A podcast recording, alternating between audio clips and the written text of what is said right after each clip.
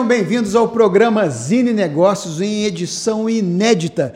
E Juiz de Fora agora terá um projeto de lei de inovação para chamar de nosso, o que, que isso vai representar no ecossistema empreendedor de nossa cidade e região? É para esclarecer esse assunto que hoje eu compus uma mesa que, senhores e senhoras, tá de dar orgulho. Secretário de Desenvolvimento Inácio Delgado, o meu amigo Arthur Avelar, gestor de inovação do Moinho, e também Gustavo Oliveira da Rendicom. Senhores, sejam bem-vindos.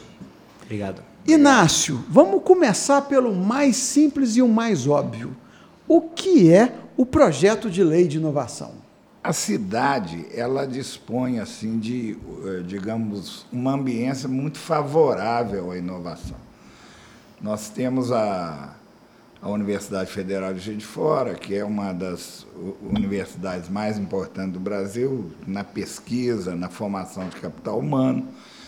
Nós temos cerca de 70 80 é, empresas de tecnologia da informação e temos grandes empresas também que é, inovam, mas não é, repercutem o que fazem no, na cidade. O que a lei procura é organizar essa ambiência através da criação de um ecossistema de inovação de Juiz de Fora, ou seja, uma rede em que todos esses agentes vão poder interagir, da criação de um fundo municipal de desenvolvimento da inovação, que é uma lacuna que as startups sempre apontam é, como importante em Juiz de Fora, né, porque nós temos incubação, nós temos moinho, é, enfim, nós temos vários coworkings na cidade. As, as, empresas germinam, mas elas não conseguem, é, eventualmente, algumas sim, é, alavancar porque não tem um, um fundo. E, é, além de tudo, nós criamos uma série de mecanismos de apoio às empresas que são efetivamente inovadores, que aí eu, ao longo do debate, eu posso detalhar. Bacana. Tá? Bacana, Gustavo. Você aí que já tem uma vivência de empreender com tecnologia, é, já viu algo parecido em outros estados? Como que você já percebeu é, cidades e grandes centros que possuem leis de inovação? O que qual foi o depois que uma lei dessa gerou para a comunidade? É, então, todas as cidades que querem é, se desenvolver né, atualmente, elas procuram incentivar a inovação, o empreendedorismo inovador. Né? É, houve um boom aí das startups né, desde 2000, é, muito direcionado pelo Vale do Silício, né? e todo mundo começou a, a copiar o que acontecia lá tentando replicar aquele é, ciclo né, é, rico né, que acontecia lá, pra, trazendo para os outros lugares. Então você vê hoje aqui no Brasil vários centros né, de sucesso, como em Recife, Santa Catarina, Florianópolis, é, São Paulo. Então todas as cidades que querem é, desenvolver é, as, as, a, a cidade em si, né, focando em desenvolver empresas de base tecnológica. Bacana. E Arthur, para você que já vivencia é, empresas inovadoras sediadas no Moinho e em busca de novas empresas também para compor esse ecossistema do Moinho, um projeto de lei como esse é sinfonia para os seus ouvidos? Conta para mim. 100%.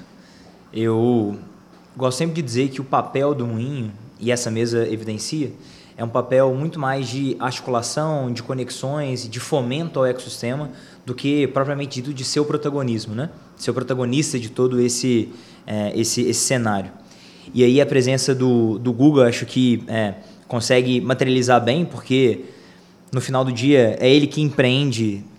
Não vou ser é, cruel com, com o tempo, mas já, já não vou falar a data para não é, expor a, a, idade, mas já faz um tempo considerável que ele, que ele empreende, quando esses conceitos não estavam nem forjados, startups, ecossistema de inovação, uhum. então acho que é, ele aqui representa o, os principais protagonistas quando a gente fala do, do ecossistema, e o Inácio também, enquanto representante do Poder Executivo, também, ao meu ver, carrega essa perspectiva do protagonismo enquanto governo. E quando a gente olha o cenário dessas cidades frente às leis municipais, estaduais e até federais de inovação, a gente chega num termo, Alexandre, que é importante para essa discussão, ao meu ver, que é densidade. Densidade é o que faz hoje você poder chegar no Vale do Silício e ter certeza que você vai trombar, esbarrar de maneira quase que aleatória com uma outra pessoa importante no cenário de tecnologia e inovação naquele território. O que, que isso significa nesse contexto que a gente está discutindo aqui? Que essa lei ela estabelece algumas possibilidades justamente da gente gerar estímulos por meio dessa política pública de adensar, de reunir empresas intensivas em tecnologia, startups, empresas que são grandes corporações eventualmente até veículos de financiamento, de acesso a, a capital financeiro, para que elas estejam no mesmo espaço. E, obviamente, é, o Moinho sendo um deles, eu vejo com excelentes olhos, porque ainda que uma pessoa seja muito boa em uma coisa, ou que ela tenha muito conhecimento, ela nunca vai deter todo o conhecimento do mundo. Então a gente acredita muito na possibilidade, na perspectiva das pessoas, das organizações compartilharem experiências, saberes e, consequentemente, isso faz com que a curva de aprendizado dessas pessoas e, consequentemente, das organizações, ela seja acelerada. Então, falando sobre o ponto de vista de um empreendimento imobiliário que tem uma proposta que extrapola as suas paredes de concreto industrial, que é o moinho, eu vejo que é, essa lei tem o papel justamente de reger essa grande orquestra tocada por essa sinfonia que a gente chama de inovação, por meio da conexão desses atores. E dessa maneira a gente vai fatalmente encontrar uma forma mais rápida da gente gerar, mas também desenvolver essas iniciativas que podem ser testadas e validadas aqui em Juiz de Fora e depois ganhar o mundo. Essa é a principal característica quando a gente fala sobre essas empresas né, da nova economia são empresas escaláveis, empresas que têm potencial de alcançar, por meio da tecnologia, várias pessoas, vários países, e acho que todo, todo esse, esse ambiente, essa ambiência que a gente vem, vem criando, propicia justamente isso. Bacana, bacana. E, e, professor Inácio, de que forma o projeto de lei visa integrar o setor público, a iniciativa privada, a sociedade civil para que a gente possa alcançar esse desenvolvimento através da indústria de tecnologia? É, vou destacar duas coisas. Primeiro, a, a, os próprios instrumentos que são criados na lei e que permitem um, uma conexão muito mais direta do setor público de Juiz de Fora com as empresas de tecnologia que estão instaladas aqui, né? aqui nós criamos instrumentos como, por exemplo, a encomenda tecnológica. A prefeitura tem que resolver um problema numa unidade gestora dela, ela chama né, as empresas para desenvolverem uma solução para esse problema e, uma vez validada essa solução, a solução pode ser, então, é, adquirida pelo poder público. Uhum. E, naturalmente, uma empresa que resolveu uma solução de uma prefeitura, de uma cidade que nem a gente de Fora, ela ganha uma referência nacional imediata. A gente cria o, o chamado sandbox, você não gosta muito desses termos em inglês, não, mas, mas que é, é, é o que tem por aí na praça, vamos uhum. dizer assim. É, o espaço da prefeitura pode ser utilizado para as empresas desenvolverem tecnologias. Né? É, a gente vai usar muito mais intensamente um instrumento que foi criado na lei, é, na nova lei de licitação, que é o diálogo competitivo. Uhum. A, o processo de, de contratação do poder público é um processo muito tortuoso. Você lança um pregão, por exemplo. Né? Aí, é, por vezes, tem lá um termo de referência e tal, aparece uma empresa que não conhece nada da cidade por causa de um centavo na hora da disputa, ela ganha a disputa e na hora da execução da atividade é muito mais difícil que aquilo que é, é se fosse feito por uma empresa da própria cidade. A outra possibilidade é a dispensa de, de licitação, é, quando o, o, mas com um valor muito pequeno, uhum. é 17 mil. Que aí você pega três orçamentos e tal, você manda o, o, o convite e tal. O diálogo competitivo, você chama as empresas que são qualificadas naquilo e põe para debater a solução abertamente. E a, isso, naturalmente, vai permitir né, que essas chamadas sejam mais ouvidas, digamos, pelas empresas da cidade. Além disso, a, a lei estimula as grandes empresas locais a olharem para aquelas que atuam no município.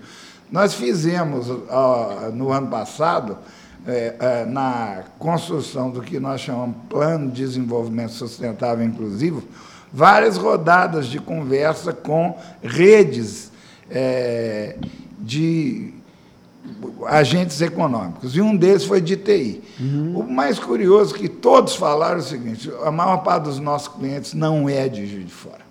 A gente vende para fora de Juiz de Fora. As pessoas de fora de Juiz de Fora têm mais.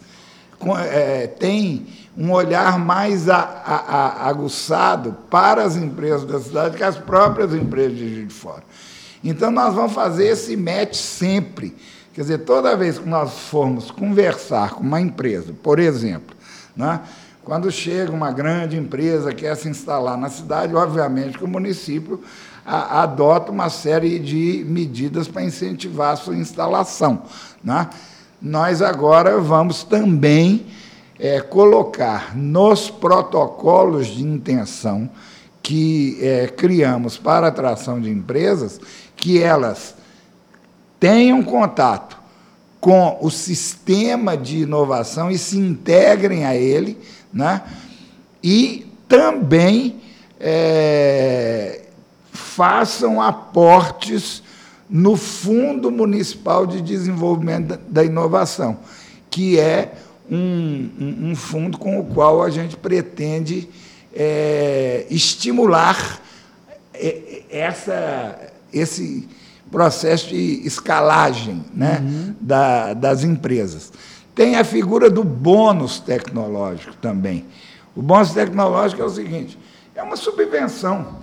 É um dinheiro que, a partir de um critério técnico feito, né, por não, não é o, o Poder Executivo ou um secretário, então, é, vai ter dentro do Conselho Municipal de Desenvolvimento Tecnológico e Inovação uma Câmara Técnica que valida, né, a partir de uma chamada pública, que aquele produto é efetivamente inovador e merece um, um, um financiamento. Né? E isso é o bônus tecnológico. Com isso, a gente pretende assim é, fazer com que a, ah, essas empresas eh, de base tecnológica, startups, mas também cooperativas de base tecnológica, né, ganhem é, condição de crescer e, ao mesmo tempo, a cidade conhecê-las e as grandes empresas do município também se valerem mais, serem clientes é, dessas empresas locais. E para você, Gustavo, que alinhamento você faz no planejamento da sua empresa, já imaginando um cenário onde a lei de inovação está operando na cidade? Eu acho essa lei muito importante, principalmente para quem está começando, né?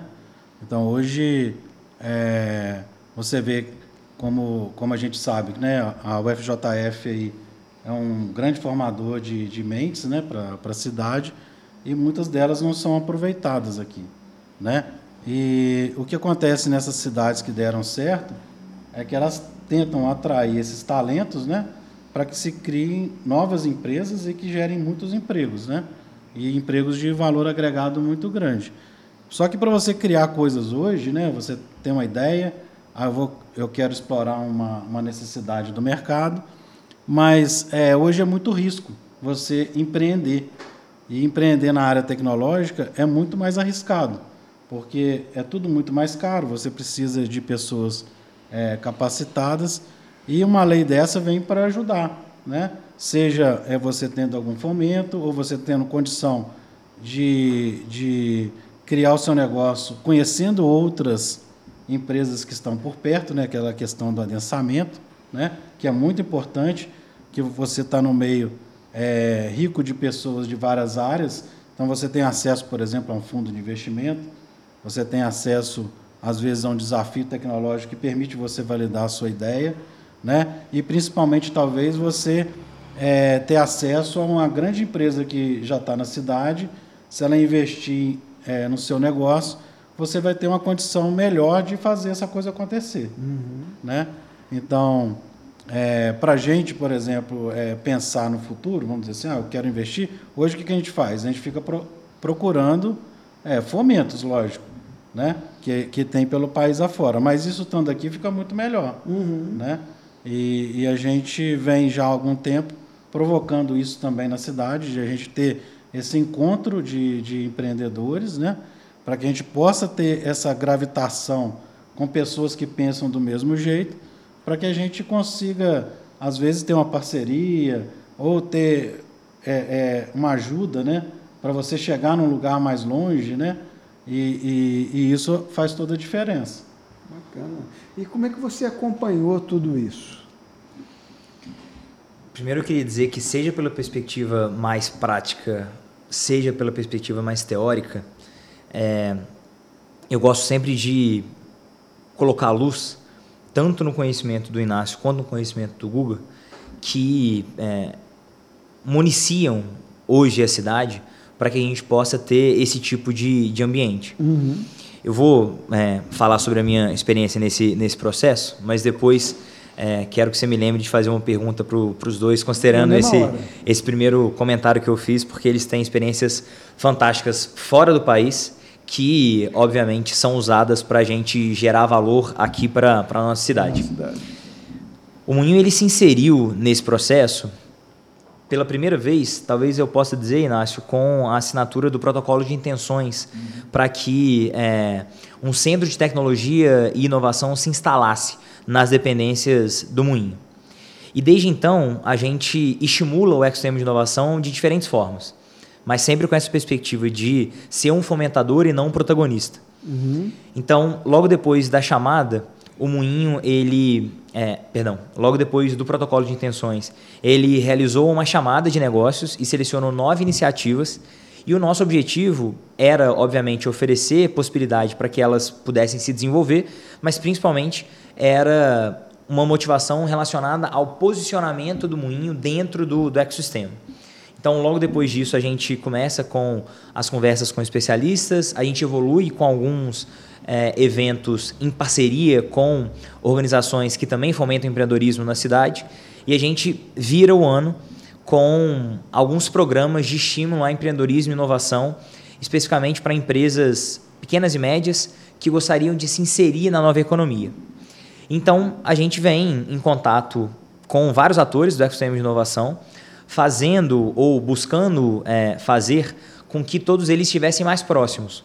A gente sabe que existem interesses é, individuais que são mandatórios das organizações, porque a rotina ela é, é imperativa, né? Uhum. Então, em muitos momentos a gente não consegue manter essa agenda e essa discussão sobre a pauta, e o Moinho acaba fazendo disso, desse desejo de colocar todos os atores para é, conversarem, uma das suas atividades chaves quando a gente olha o, o modelo de negócio do, do Moinho. Então, a gente se aproxima no primeiro momento das empresas de tecnologia para entender o que é, que é valor, se aproxima mais da 040, que é a comunidade de startups da cidade. A gente realiza uma série de eventos e sempre é, fazendo essa conexão com a perspectiva de transformar isso em algo estruturante, que resista a, daqui a 20, 30, 50 anos e que não fique só sendo motivado ou puxado por iniciativas individuais do Inácio, do Arthur ou do Guga. Porque no Legal. final das contas, a gente não entende que isso é um ecosistema, né? Na verdade, é um ecossistema. Boa. O Inácio vai passar, o Guga vai passar, eu vou passar, todo mundo vai passar. Mas o que, que a gente vai deixar para a cidade? O que, que a gente vai deixar de sólido para que toda essa discussão que a gente está tendo aqui se materialize em ações concretas para que a gente, de fato, se torne uma cidade que sistematicamente gere, desenvolve é, melhores empresas, mais é, em- empresas mais humanizadas, com mais é, valor agregado, que geram melhores empregos, que conseguem reter essa população aqui.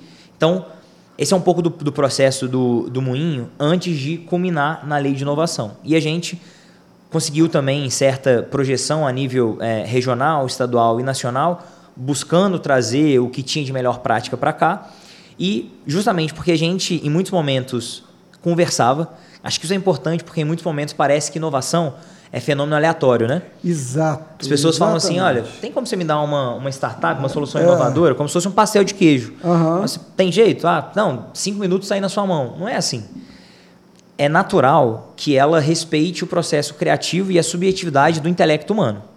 Por outro lado, você tem algumas condições de contorno, como a convivência, esse espírito de colaboração, o compartilhamento, que faz com que a gente, não coincidentemente, consiga estimular e ter mais sucesso no desenvolvimento desses negócios.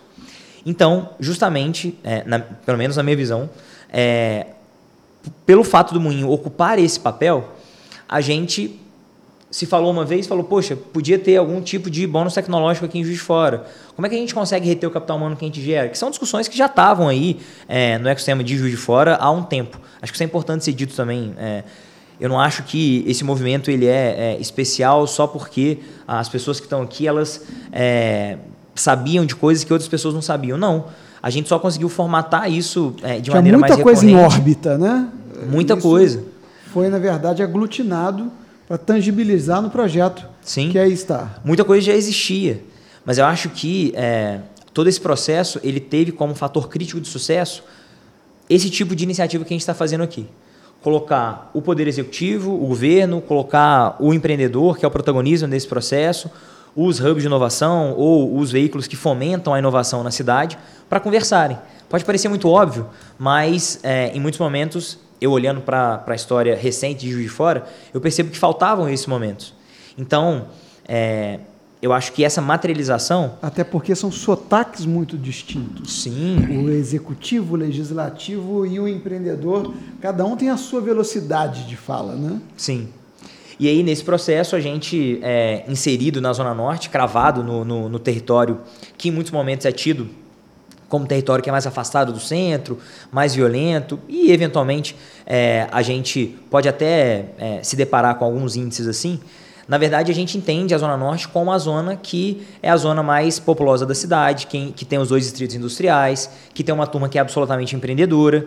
Então, como que a gente pensa o desenvolvimento dessa cidade, que hoje tem quase 600 mil habitantes, daqui a 50 anos, com essa estrutura super é, adensada no centro?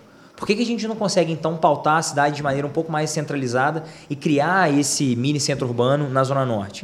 Então, é, o, o Moinho também se insere nesse processo, pautando que a Zona Norte da cidade, na verdade, é uma zona de, muita, é, de muito potencial, que pode ser muito próspera, que já é próspera e pode ser ainda mais.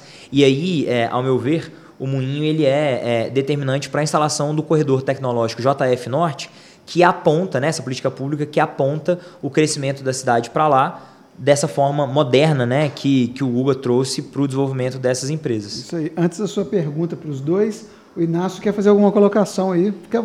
Ô, Inácio, aqui você está em casa. Aqui é uma, é uma mesa de rádio que passa na internet. Então, pode foiçar a gente a hora na, que for. Na verdade é o seguinte, é, quando a gente fala em inovação, a gente é, usa muito a, a expressão ambiente, né? que a gente precisa ter um ambiente bom. Um ambiente bom. E é, eu me lembro num debate recente é, que quando as pessoas falam ambiente, normalmente elas estão pensando apenas na dimensão normativa. Isso daí eu acho que nós temos, em colaboração com todos, melhorado muito em Juiz de Fora. Né, o, o, ritmo, por exemplo, de abertura de empresa na cidade, que era em média de oito dias, passou para uma hora. Uma hora. Né? O que é uma coisa muito boa. É evidente que empreendimentos mais complexos é, são mais complexos. É, aí, né? É, e tal. A segunda coisa é infraestrutura. Nós temos, assim, é, uma, uma condição logística muito boa que aproveitamos muito pouco, né?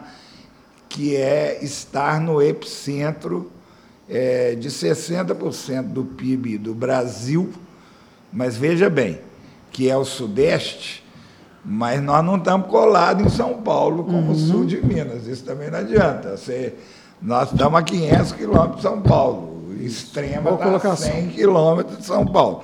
E nem estamos na, na, na, na, no norte de Minas, que tenha os benefícios da, da Sudene. Então, isso é verdade, mas isso também não é suficiente se a gente não dinamizar é, essa possibilidade. Por isso, nós criamos a ideia dos polos de inovação, que são o corredor, né, que vai do ali exatamente do Moinho até o Distrito Industrial. A BR-040, que é um corredor natural, hoje eu passei o dia na BR-040, aliás, indo para lá, para cá e tal, é, e alguns é, centros, é, o que a gente chama de polo industrial, que é óbvio, Milho Branco, o Distrito Industrial, mas tem outros que a lei abre possibilidade de serem reconhecidos e que são naturais na cidade. Esses daí, os empreendimentos que emergirem neles, é, na BR-040 você vai ter o Parque Tecnológico, brevemente vai ter um anúncio fantástico aí, e que, que com um condão assim de, de, de provocar um impacto muito grande na cidade. Nesses lugares aí, a gente cria condições mais favoráveis para que os empreendimentos possam requerer benefícios específicos. Nós não criamos um, um, um, modelinho assim tributário é, rígido, porque isso já não deu certo no passado. Uhum. Né? Primeiro que nós estamos num momento de transição é, com a reforma tributária. Segundo, que você vai colar inovação em KINAI, aí o que, que acontece? A inovação surge, o KINAI ainda não existe. É, o, às vezes um serviço velho ganha um benefício e o novo não ganha. Uhum. Então, por isso que a gente está é, tá criando essa câmara temática para identificar aquilo que é efetivamente inovador no âmbito do, do CONDET. Né? A outra coisa que eu acho que é muito importante no ambiente é que é ter políticas que reforcem vocações e favoreçam possibilidades futuras. O que, que eu quero dizer com isso? Não é porque nós vamos estimular a inovação, é, com foco na tecnologia de informação, que nós vamos esquecer o produtor de alimento, o produtor de queijo, o texto confeccionista, porque, inclusive, esses setores podem podem se beneficiar da absorção de tecnologias. Né? Como aconteceu aqui, que é um caso muito relatado lá na CEDIC, que uma empresa desenvolveu uma forma de um sensor que permite a conexão entre máquinas de diferentes naturezas para que tenha um comando único. Um, um, um, um é, empreendedor de juiz de fora de Juiz de Fora. Né? E, finalmente, uma interlocução franca e permanente com todos os atores relevantes. O poder público, não é impessoalidade, tem que ser impessoal sim, mas tem que conversar o tempo todo. E ouvir o que tiver que ouvir, tá certo? Às vezes você não vai conseguir atender, às vezes a, a, a demanda não é exatamente muito Pertinente. É, é pertinente, mas você tem que conversar. E capital social. Eu vou sugerir, se me permitirem voltar meu tempo de professor aqui, um livro chamado Comunidade Democracia, de um americano chamado David Putnam. É, em inglês chama Making Democracy Work, fazendo a democracia funcionar. Né? É uma pesquisa extensa com sociologia, antropologia, história, demorou uns 10 anos, que ele compara o sul da Itália com o norte da Itália.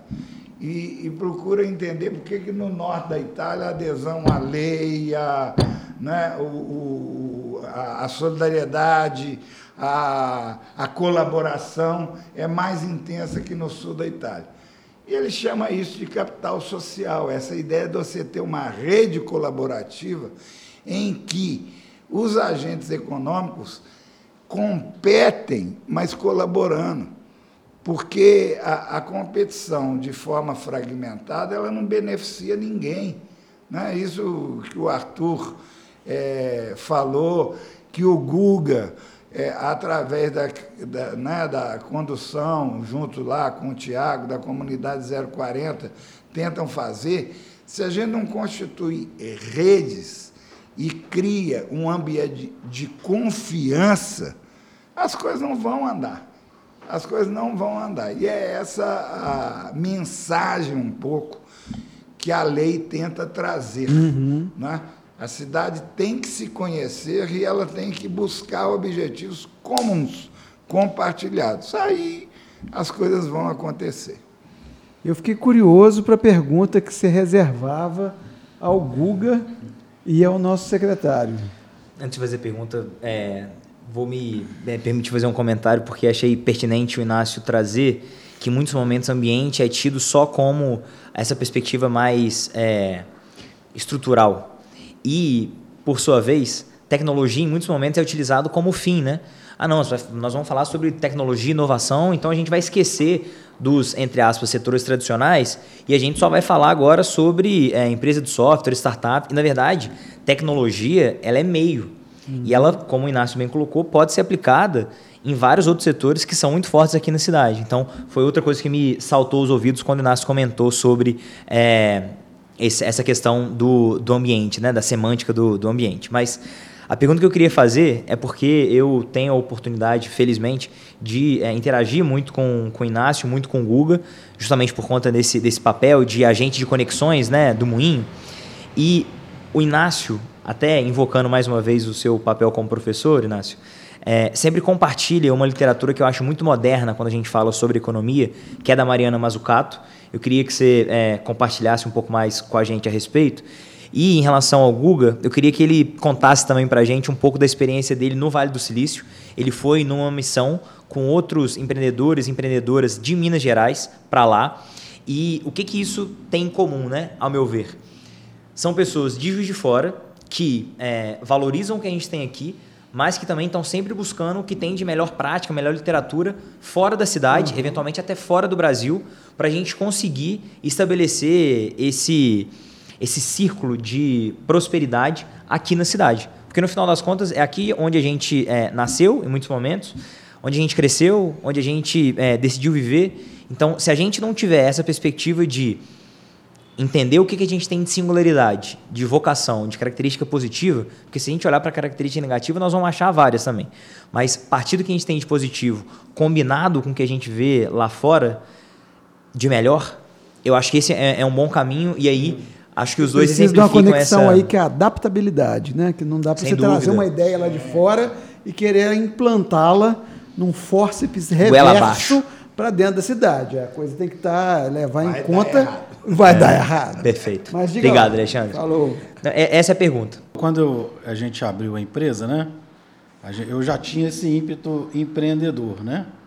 E como o Inácio falou, essa questão do ambiente, né, que eu acho que é importante a gente falar, que não é você forçar as coisas, mas você criar as condições para que a coisa floresça ali, né? A própria vida na Terra é isso, né? A Terra está no lugar certo, né? Na proximidade exata que pode do Sol para que a vida nasça aqui, né? E o empreendedorismo é a mesma coisa. Então, é, é muito difícil você tirar uma pessoa da, do estado que ela está, né? De, de que, ela, que ela tem, da condição que ela está, para um ambiente de risco, que ela vai enfrentar um risco, ela vai colocar, largar às vezes o emprego dela ou sair da condição que ela está para tentar empreender numa coisa que ela talvez sonhe, né? Mas que ela nunca sabe se vai dar certo. Então, a gente tem que é, propiciar que isso ocorra com o mínimo de barreiras possíveis. Né? Então a gente não tem que forçar, eu, eu acho que né, encher a pessoa de benefícios, ou diminuir os impostos ao máximo, não é isso. É a gente criar essa condição para que as pessoas possam assumir riscos e criar coisas grandes. Né? Então, quando eu abri a, a empresa, a gente não tinha o que existe hoje, né, de tanto de conhecimento com a internet, né, que hoje você entra e tem todo o conhecimento disponível ali na internet. Você lembra, a gente já foi, oh. foi vizinho lá. Uhum. É, mas é, o que, que acontecia na época que eu via? A gente era uma empresa que era uma ilha. Aqui de fora tem muitos empreendedores bons, mas nenhum conversava com o outro. Né? Não existia isso. E conforme a empresa começou a crescer, isso é 2007, 2008 mais ou menos, a gente começou a sentir dificuldade de fazer ela chegar num, num, outro patamar, né? E aí a gente começou a buscar conhecimento, né? Então comecei para fora, né? Coisas que eu não tinha acesso aqui, comecei para Belo Horizonte, comecei a me conectar. A gente entrou num programa com a Fundação Dom Cabral e, e a gente foi muito é, provocado, né? Pelo, pelos professores que falaram, cara, você é o, é o responsável pela sua empresa. O que, você está fazendo para conectar a sua empresa com o que está aí fora? A gente vivia numa ilha, né? Aí ele falou: você tem que criar essas pontes, você tem que. O seu papel como, como o gestor da empresa é criar a ponte, criar as conexões, trazer sua empresa para fora. Então eu comecei a fazer isso. E a primeira coisa que, que eu resolvi fazer foi fazer uma imersão no, no Vale do Silício, né?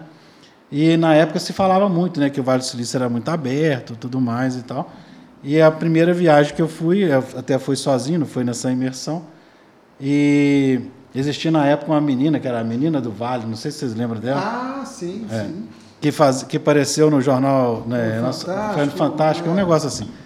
Aí eu falei, ah, vou entrar em contato com ela, vou lá para o Vale do Silício e vou fazer uma visita para ela. Aí procurei, mandei e-mail, não sei o quê, não me respondeu. Eu falei assim, Vale do Silício aí é uma mentira, né? Ninguém está afim de te receber. Ninguém está fazendo ponte, né? É. Aí eu fazia na época um curso, que tinha um curso, um dos primeiros cursos online da Universidade de Stanford, eu fazia um curso online e, e esse professor ele tinha aberto uma startup para ele. Aí eu falei, ah, vou mandar um e-mail aqui na cara de pau. Eu estava indo para lá, falei, ó, estou indo para em janeiro, eu queria conhecer a sua empresa. E por incrível que pareça, ele falou, que dia que você vem aqui? Eu falei, ó, vou estar tá aí nessa semana. Ah. Aí ele, então você vem aqui. Era no, em Palo Alto. E aí eu fui, ele me recebeu, me apresentou a empresa inteira dele, me apresentou Palo Alto, Universidade de Stanford, né?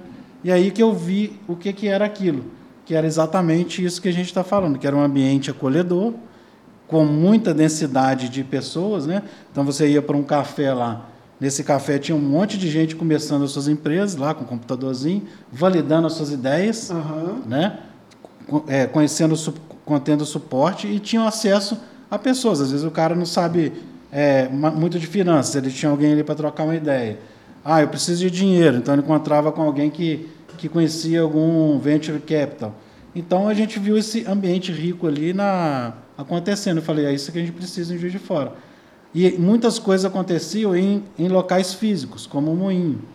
E a gente não via aqui em Juiz de Fora um lugar assim, eu vou lá, quero fazer um evento. Tinha acontecido os eventos esporádicos em vários cantos, mas não tinha aquele negócio que era o lugar, sabe? Tipo, o evento acontece aqui e ali eu vou esbarrar com as pessoas que eu preciso. Sim. Né? E aí que a gente começou em 2011, 12, dando provocar um pouco a, a prefeitura, o Sebrae, né, a universidade, de a gente ter esse espaço para que a gente é, criasse esse esbarrão. Um empreendedor esbarrar com o outro, esbarrar com as pessoas, esbarrar com quem, com profissionais que você poderia conhecer e muita coisa de é, boa foi, aconteceu é, a partir disso, né? Hoje a gente tem uma interlocução muito boa, os empreendedores estão se esbarrando, estão se encontrando e a gente vê com muito bons olhos o que está vindo agora com essa lei também. Agora temos trânsito. Temos trânsito. Legal, legal. A pergunta que você fez para o Inácio. Ele quer que eu fale da Mazzucato. Isso, é. vamos lá. É, a Mariana Mazzucato é uma economista italiana, ela é, é digamos assim, está super na moda atualmente e ela transita em em ambientes muito diferentes, é, porque ela conversou muito com o governo inglês, do Boris Johnson, com a Angela Merkel, né? influencia muito o, o governo norte-americano. Tá? É, vai, vai soltar agora um relatório da ONU, né, da Mariana Mazzucato, agora está conversando com os governos norte-americanos. E ela é, é uma economista que procura superar uma polaridade que é absolutamente infrutífera para a inovação, que é a ideia de que a inovação é uma coisa que só surge a partir né, da, do mercado, ou que a inovação é uma coisa absolutamente induzida pelo Estado. É, o, ela trabalha com a ideia de missão, que os casos efetivamente de sucesso foram aqueles em que houve uma, um equilíbrio, uma combinação né, virtuosa entre Estado e mercado, mas é, a partir de desafios que a sociedade se colocaram, que a sociedade se colocaram. E aí o exemplo, assim, que é sempre muito é, citado, né, porque é, é, é realmente um exemplo é, emblemático. emblemático, é a corrida espacial. Né? Quando a União Soviética lançou o Sputnik, é como se num clássico de futebol ela tivesse feito 1 a 0 na disputa com os Estados Unidos. Uhum. Né? Lançou um, um, um, um, objeto que saiu né, da, da, órbita. da, órbita com gente dentro e o, os americanos, os norte-americanos, não estavam exatamente muito antenados naquilo o Kennedy começa o programa fixando a meta de ir à Lua. Veja só, esse negócio de ir à Lua não tem nada a ver com falha de mercado. Não, você não define que vai à Lua porque tem assimetria de informação, porque tem é, bem público, porque tem é, externalidade, não tem nada a ver com isso. Os americanos puseram na cabeça que eles tinham que fazer um a um e dois a um, e ganhar o jogo. Né? E aí, veja só, é um presidente é, do Partido Democrata, seguiu-se um outro presidente do Partido Democrata e acabou acontecendo com um presidente republicano, né? em, em 1969.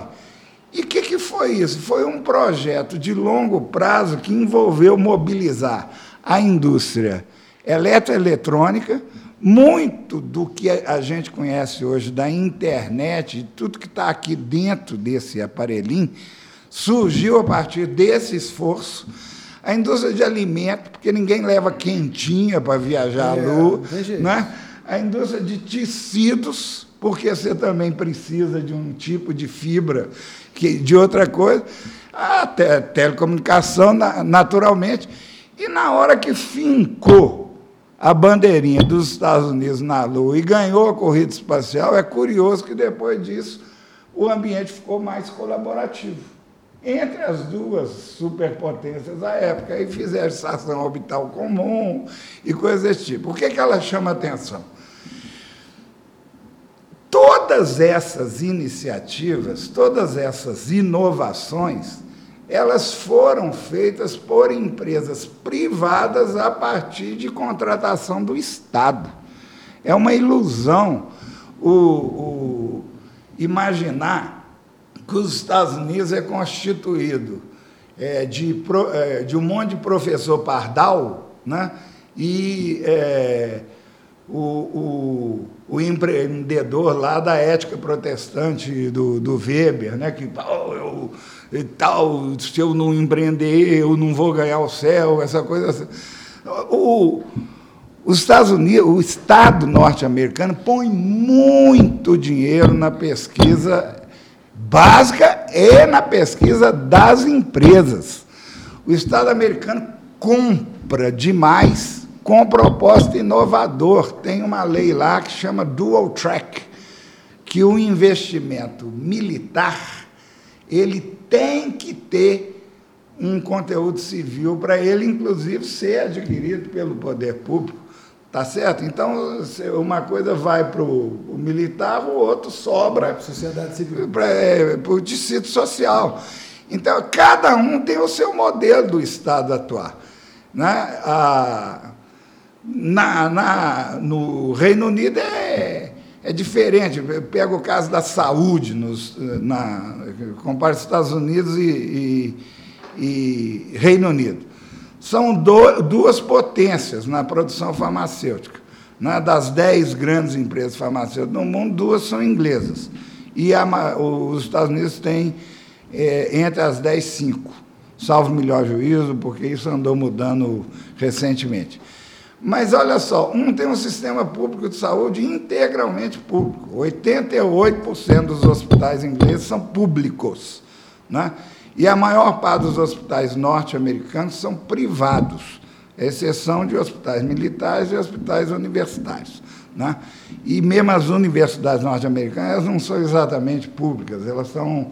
É, tem, tem muita colaboração de, de de, de poder dos estados e, e de, de pessoas é, milionárias que entendem que é muito importante investir né, nessa coisa do conhecimento, que depois vai virar negócio.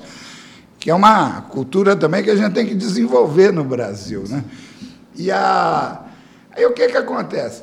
Os Estados Unidos testam medicamento através de uma coisa chamada Contract Research Organization. Quer dizer, é, uma empresa vai lá, recruta gente para testar o medicamento, porque nós vimos na pandemia que isso daí não é uma coisa simples. Você tem que descobrir a, a molécula, tem, faz o teste no laboratório, testa no bichinho, depois 50 pessoas, 500 pessoas, 5 mil pessoas, depois é aprovado pelo órgão regulador, ainda tem um período que é da farmacovigilância e assim vai.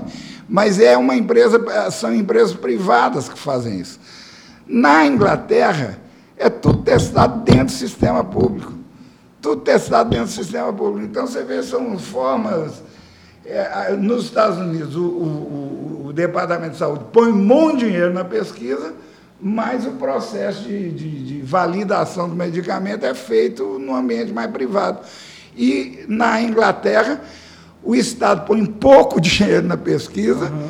mas usa muito o sistema para validar o medicamento. A, a Mazzucato chega a falar o seguinte: a Pfizer, é, é, ela nasceu na Inglaterra mas ela foi para os Estados Unidos porque lá ela podia ganhar dinheiro. Lá que ela podia. É, mas ganhar dinheiro do Estado para fazer a pesquisa. Porque tem muita incerteza em medicamento. Em cada 20 medicamentos que você testa, um sobra. Né? E assim é, a inovação é isso. Então, é, há o risco, mas há também a necessidade de você ter políticas e um ambiente que reduzam a incerteza. O problema maior não é o risco, é a incerteza. Se a incerteza for total e absoluta, você não vai inovar, você vai ficar na rotina. E se você não tiver uma missão compartilhada, às vezes o que eu converso muito com os empresários em Juiz de Fora é o seguinte: estão acostumados a uma rotina, assim, tá, o dinheiro vem, eu não, né, eu invisto sempre na mesma coisa, e, e, assim não existe a construção de uma missão para a cidade virar a chave. Né? Agora, eu acho que com a criação de um sistema é, municipal de inovação e com esse match, não gosto também, mas já falei, é, entre grandes e, e, empresas e startups e cooperativas, a gente pode, é, é quem sabe, é, dar esse. fazer com que o ambiente que nós temos, que em vários aspectos, como eu falei, já é muito positivo, se potencialize ainda mais. Sem dúvida. Falei demais, né? Nada. então, eu, eu, pude ver é, muito do que você falou aí acontecendo, né? Eu tive a oportunidade, né, igual contei, de conhecer o Vale do Silício, né, que é muito direcionado pela universidade, né? E por grandes empresas, né? Que são grandes empresas que ganharam muito dinheiro e que retornam esse dinheiro para o local ali para produzir mais. Né? Então, assim, aquilo ali é um celeiro para eles. Né? Mas eu, eu tive a oportunidade de ir para a França também, a gente fez várias imersões no, no ecossistema mundial, né? É, e lá a gente foi em Lille. Lille era uma cidade industrial, né? Ela, basicamente com foco em logística industrial, e toda aquela matriz estava quebrada. Então, quando você chegava na cidade lá, até assustava, né? Parecia que você estava na Europa. É, é, a cidade toda meio fantasma, cheio de, de, de anúncios de aluga, aluga, aluga, vende-se, né? Mas ali, é por vontade do governo, né? O governo da, da, da região, ela pegou algumas indústrias que estavam desativadas, lá uns prédios parecidos com o do Moinho, e reformaram aquilo, é, colocaram um, um, dinheiro grande ali para fomentar, para atrair novos negócios, colocaram é, serviços compartilhados, né, que às vezes a empresa pequenininha precisa, tipo, às vezes uma, uma, um serviço de contabilidade, um serviço financeiro, às vezes serviços, por exemplo, de eletrônica, que eles focam muito nisso, né? E é muito caro você fazer placas de circuito impresso, esse tipo de coisa, para você fazer protótipos. Então, ela tinha todo um serviço de prototipagem lá compartilhado para essas empresas e, principalmente, o papel do governo foi trazer empresas grandes. Então, uhum. eles fizeram lá, o Microsoft, você vem para cá e fica aqui com a gente, beleza? Ela incentivou essas empresas a irem para lá. Então, ela colocou três mega empresas ali dentro. Aí, quando a gente foi visitar, já tinham mais de 400 startups lá dentro, empresas já faturando bilhão, e já estavam se criando mais três centros iguais àquele, mas focados em outras áreas. Então, isso é uma coisa que o governo é, investiu, focou ali e já estava criando resultados. Né? E quando a gente foi na Inglaterra também, a gente viu isso acontecendo pelo governo. O governo criou várias leis que incentivavam. Então, empresa que, por exemplo, é, investia é, em inovação, aí ela quase que zerava os impostos dela. Então, IPTU também, tipo, é, a, isso eles focaram em algum local. Tinha um local lá em Londres, que é a Old, Old Street, era um bairro basicamente é, é, populado por drogados, né? Tinha é, é, muito roubo, muita, muita droga. Eles falaram, fizeram a mesma coisa. Falaram assim, ó, se você se colocar a sua empresa aqui, é, você vai ter X anos sem pagar IPTU, é, imposto predial e mais alguma coisa assim. E criaram uma lei de inovação. Na época, é, eles não tinham nenhuma unicórnio, que é uma startup que vale um bilhão, né? Uhum. E hoje já tem mais de 20 nesse local. E aí eles fizeram a mesma coisa também. Ó, Microsoft, Apple, não sei o quê, botaram essas Vem empresas todo nesse local. Foi, foi focado nesse local, de re, repaginar esse local em Londres e foi criando esse o ciclo, corredor de inovação deles. É, esse, esse é, corredor de, de, de, inovação. Então você vê vários exemplos no mundo, né? De, de, dessa, ou às vezes a vontade privada, né? Que às vezes é mais difícil você conseguir isso. Uma outra coisa que também eu acho que a gente precisa trabalhar aqui é a questão cultural, né? A cultura do empresário, né? Então, é, como a gente falou no começo, a maioria das empresas que atendem é, é, é tem clientes fora de Juiz de Fora, né? as empresas de tecnologia. Né? Então, agora a gente está tendo a oportunidade de trabalhar com uma, uma grande empresa lá de São Paulo, uma, uma, das maiores indústrias do país, né? e a gente também trabalha com uma das maiores empresas de Juiz de Fora. Né? E o que a gente vê de diferença, assim, as maiores empresas de Fora, elas te veem como, é, ah, não, eu só compro de você se você for mais barato. Ela quer te sugar aqui, entendeu?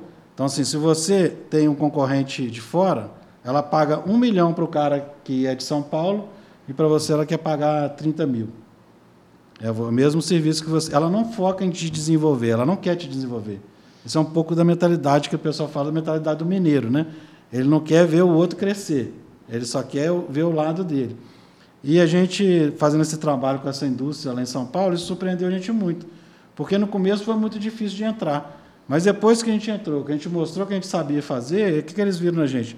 pô, esse pessoal aí é pequeno, mas é, eles têm velocidade. Uhum. Então, o que, que eles querem? Eles querem ver a gente crescendo. Então, eles até estão entrando dentro da nossa gestão.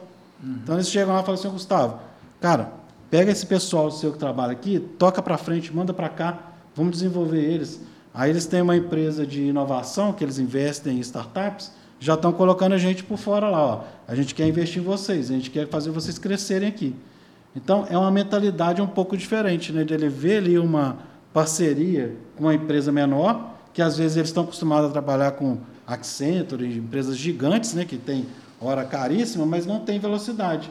O que, que eles viram? Esses caras aqui têm velocidade, eles podem me ajudar, eu quero que eles cresçam. Então, eles, eles se preocupam com isso, entendeu? Então, aconteceu já de, né, de, de na semana passada, por exemplo, eles mesmos falaram com a gente, ó, eu não pedi para eles aumento, não pedi nada. Não falou, Gustavo, nós queremos rever o contrato com você, porque a gente quer que você se estabeleça aqui de, é, com mais frequência, com frequência, que você esteja é, mais fortemente nos ajudando, até para ir para os outros hubs que eles precisam. Então, existe uma diferença cultural que a gente precisa vencer aqui também, entendeu? Exato. E essa mudança de mentalidade, ela tem que passar, inclusive, pela gestão do seu negócio, até mesmo na escolha do, de a, a gestão financeira do seu negócio. Ou seja, hoje, ao invés de você lidar com um banco tradicional, você tem a possibilidade de trabalhar com um sistema de cooperativa financeira como a Sicredi, uma das cooperativas de crédito mais antigas do Brasil, com 120 anos de tradição, onde você tem o benefício de não ser apenas um número de conta dentro da sua agência. Você tem o, o seu gerente próximo a você, cuidando de você, porque ele tem exatamente essa mentalidade de fazer com que o seu negócio cresça e cada vez você utilize mais serviços e mais produtos do Cicred junto à sua empresa. E já que eu falei de um dos patrocinadores aqui, acrescento que é um, uma consultoria financeira, preparou uma pergunta especial aqui, que eu acho que eu vou endereçá-la ao Inácio. Quem preparou essa pergunta, Inácio, foi o Gabriel. Vamos dar uma olhada nela? E aí pessoal, tudo bem? Meu nome é Gabriel, sou gerente financeiro aqui na Crescendo. Eu queria saber se existe algum benefício fiscal ou tributário é, para as empresas beneficiadas por essa lei. Nós estamos criando o Fundo Municipal de Desenvolvimento da Inovação, que vai ser constituído de fontes variadas, que vão desde é, doação de empresa, recuperação é, de indenizações de empresas que não cumpriram protocolos e que vai tudo para o Fundo Municipal de Inovação. Né?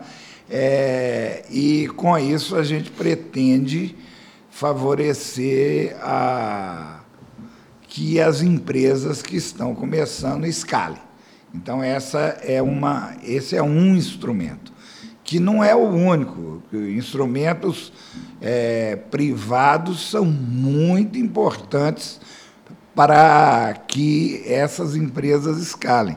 Agora, se você tem né, é, um, um fundo municipal, é, você também dá uma chamada no setor privado para poder caminhar junto. Né?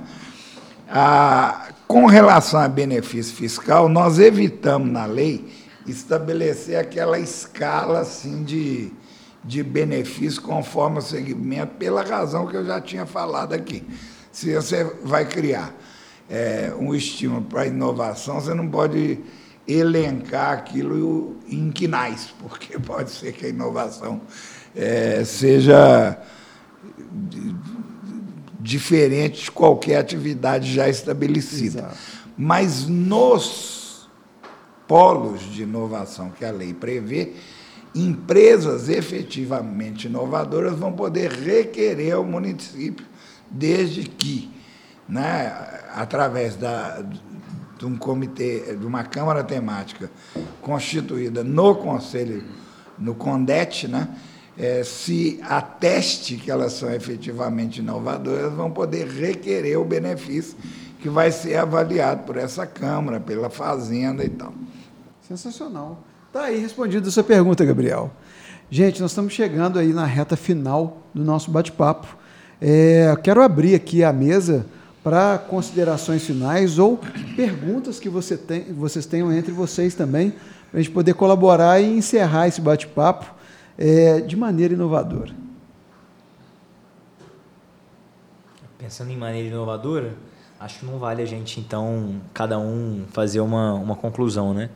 É, eu queria perguntar para o Guga, e acho que depois a gente pode ir perguntando é, um para o outro, o que, que ele entende como é, próximos passos para a lei, porque, obviamente, ela estabelece os canais, ela estabelece o marco regulatório, mas ela não é o fim. ela é o meio para a gente fazer uma série de ações, uma série de projetos.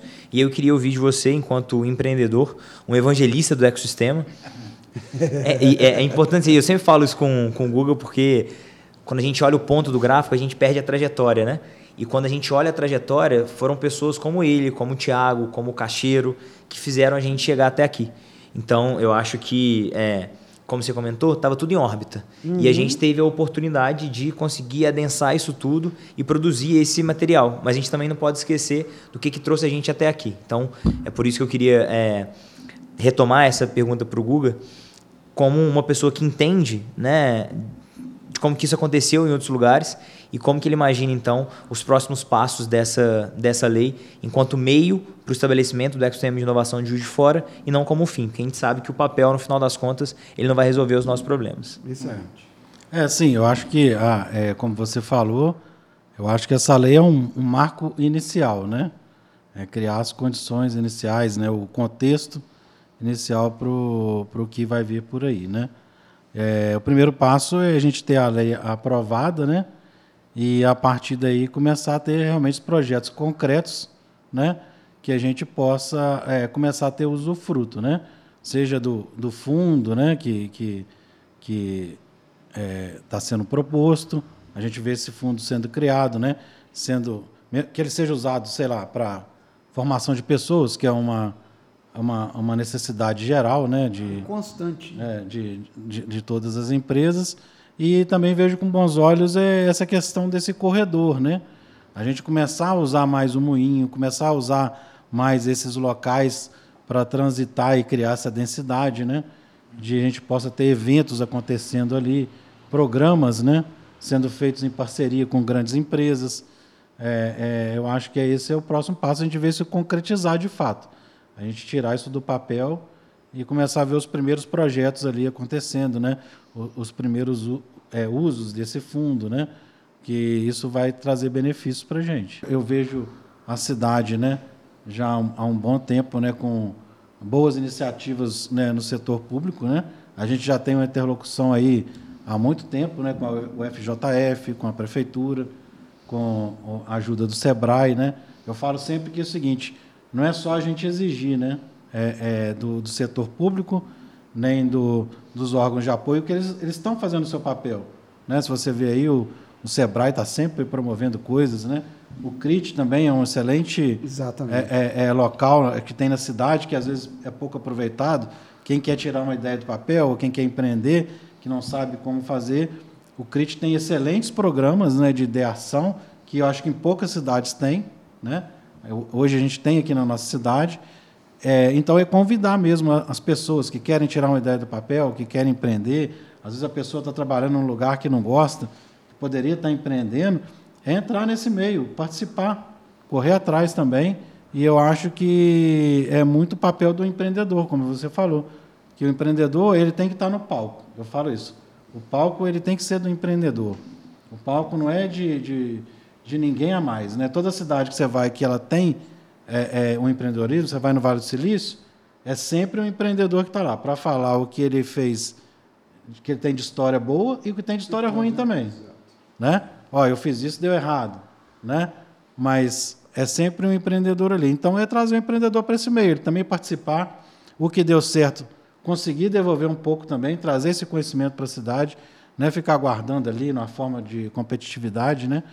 Então é isso, é aproveitar do, da, da, da lei, da vontade que, que está sendo imposta pelo órgão público, né? E também faz, o empreendedor fazer o seu papel, é trazer o, o empreendedor para dentro aqui, que é o que precisa, né? É, da, a participação de todos. É como o Arthur falou, acho que chega uma hora que quem estava, né? A gente começou a provocar isso, mas eu acho que tem que sempre renovar. Não é, como ele falou, não é o, o, o, o eu, eu, como é que você falou? Ecossistema. Ecossistema não é o ecossistema. A gente tá, tem que ter uma cidade boa para que todo mundo possa empreender ali, se desenvolver, a gente ter orgulho, né? Como você vai em Florianópolis, você sabe lá, ah, a RD Station daqui de Florianópolis. Ah, a empresa tal está aqui em Florianópolis, né? Você tem muitas essas coisas, né? Você vai lá em Florianópolis, tem um monte de empresa legal. Que... Aí de Juiz de Fora também você tem esse orgulho de falar você tem uma empresa para visitar ali que é referência nacional. Isso aí, moinho da, da minha cidade. É, né? isso aí. Sua, suas conclusões finais. Primeiro, é uma honra mesmo poder estar nesse, nesse fórum, nesse momento da cidade. Como eu falei, a gente não desconsidera tudo que teve para trás. A gente está aqui muito humildemente tentando potencializar o que já foi feito, o que é feito na cidade.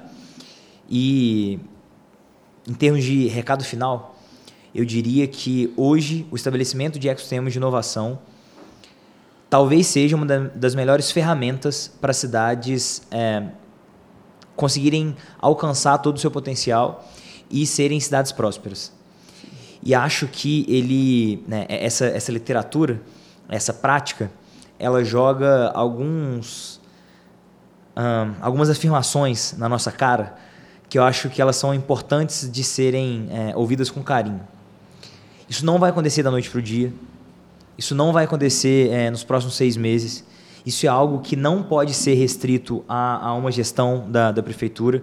Isso é algo, como o Google falou, que demanda o trabalho de muitas pessoas e que é para transformar em definitivo essas cidades. Uhum. E Juiz de Fora aqui é a cidade que a gente está, obviamente, falando a respeito. Acho que tem uma outra questão que é importante e que também é, é, colocada de maneira muito pontual quando a gente olha as literaturas e as boas práticas, que é o seguinte: ninguém vai conseguir fazer isso sozinho.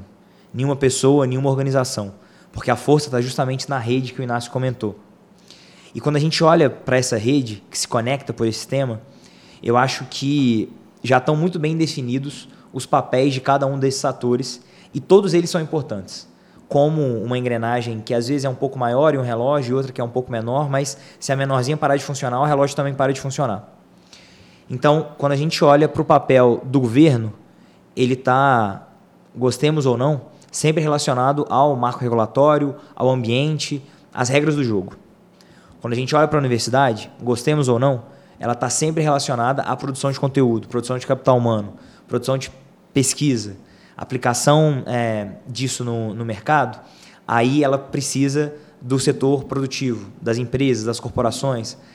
E esse é o papel muito bem definido que a gente também precisa estimular para que essas empresas que já estão ali correndo risco no dia a dia consigam se valer dessas outras determinantes para o estabelecimento desse ecossistema.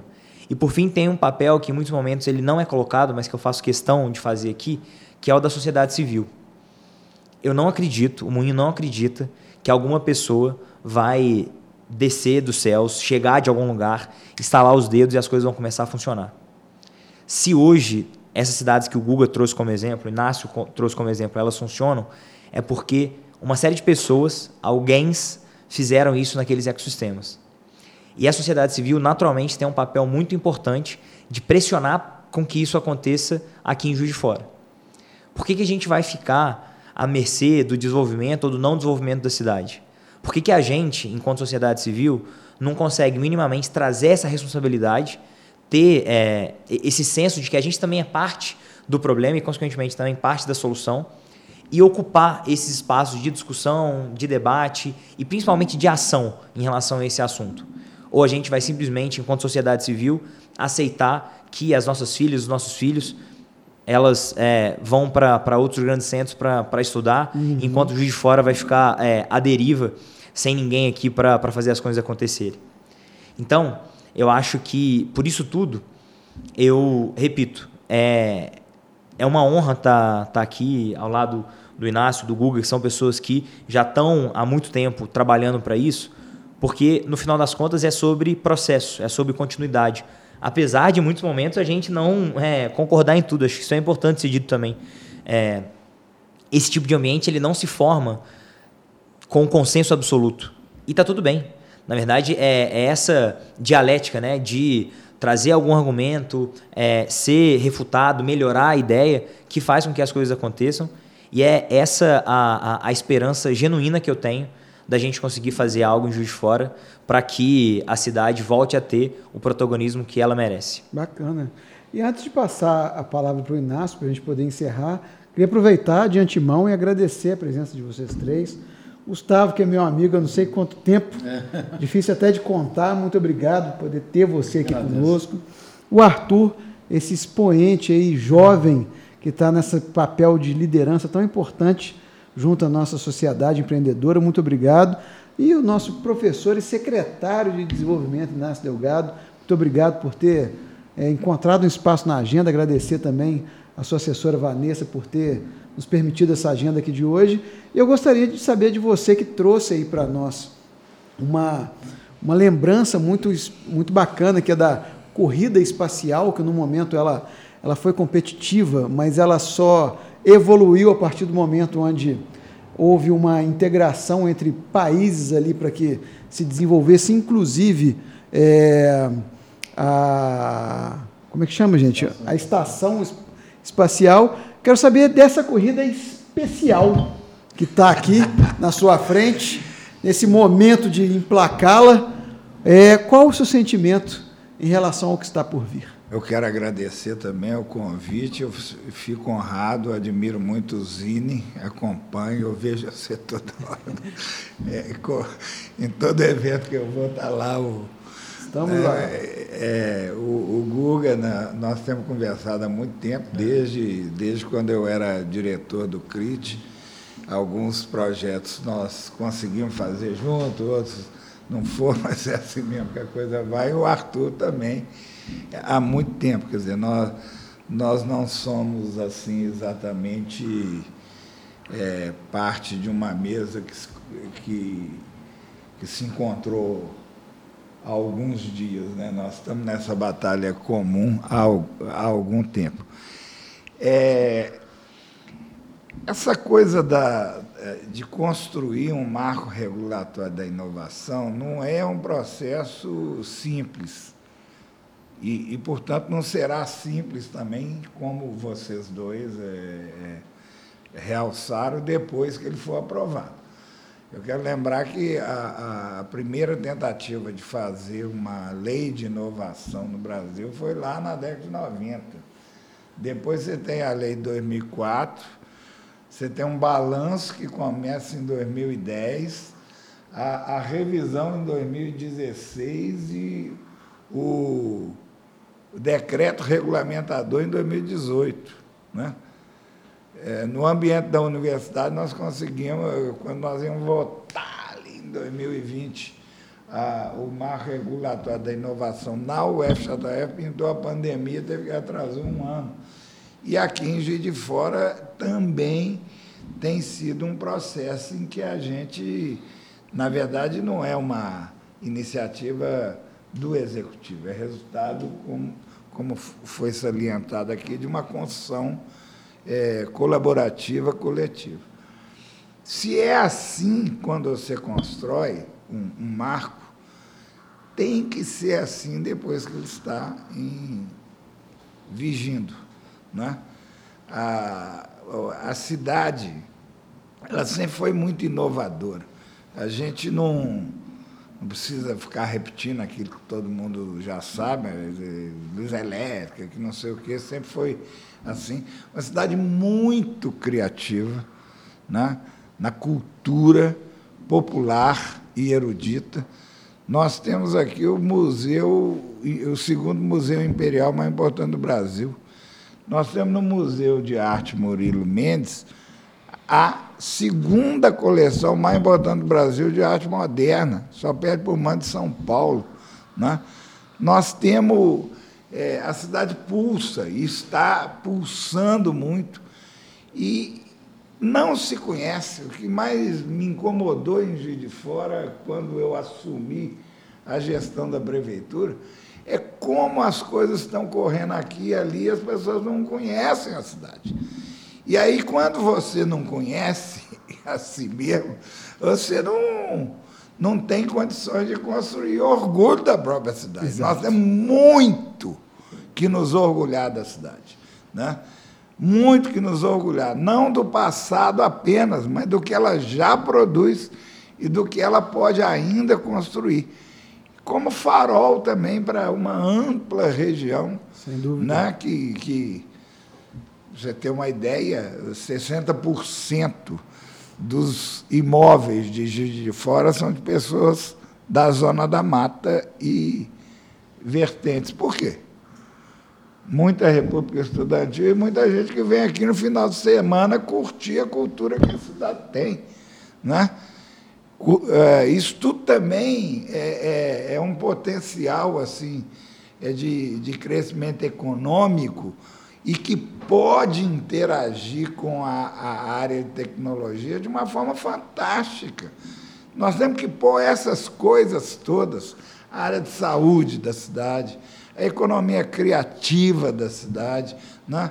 a, o, o, o, o empreendedorismo é, de base popular, que não é exatamente de, a, o tecnológico, mas que é também empreendedorismo, as cooperativas né, de, de, de é, da economia solidária, enfim. Nós temos uma cidade que é muito diversificada. Às vezes é, é, é essa diversidade que dificulta para que a gente se conheça porque nós temos que reconhecer muita coisa diferente e entender essas coisas diferentes como parte de uma só Juiz de Fora. E criar entre nós um ambiente de confiança. É, torcer para as coisas darem certo, se envolver nos projetos comuns, entender as políticas públicas como políticas de Estado, não de um governo específico.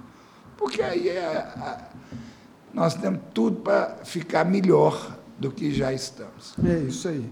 Gente, muito obrigado novamente por essa mesa incrível. E a você que nos assistiu, muito obrigado pela sua audiência também. Lembre-se de inscrever-se no nosso canal aqui no YouTube e deixar aquele like para fazer com que esse conteúdo alcance ainda mais pessoas e fazer com que a gente também se conheça. Então aproveita e envie esse vídeo para quem precisa saber um pouco mais sobre o projeto de lei da inovação de Juiz de Fora. Se você nos ouve através do Spotify, muito obrigado também e até o próximo programa Zine Negócios. Bye.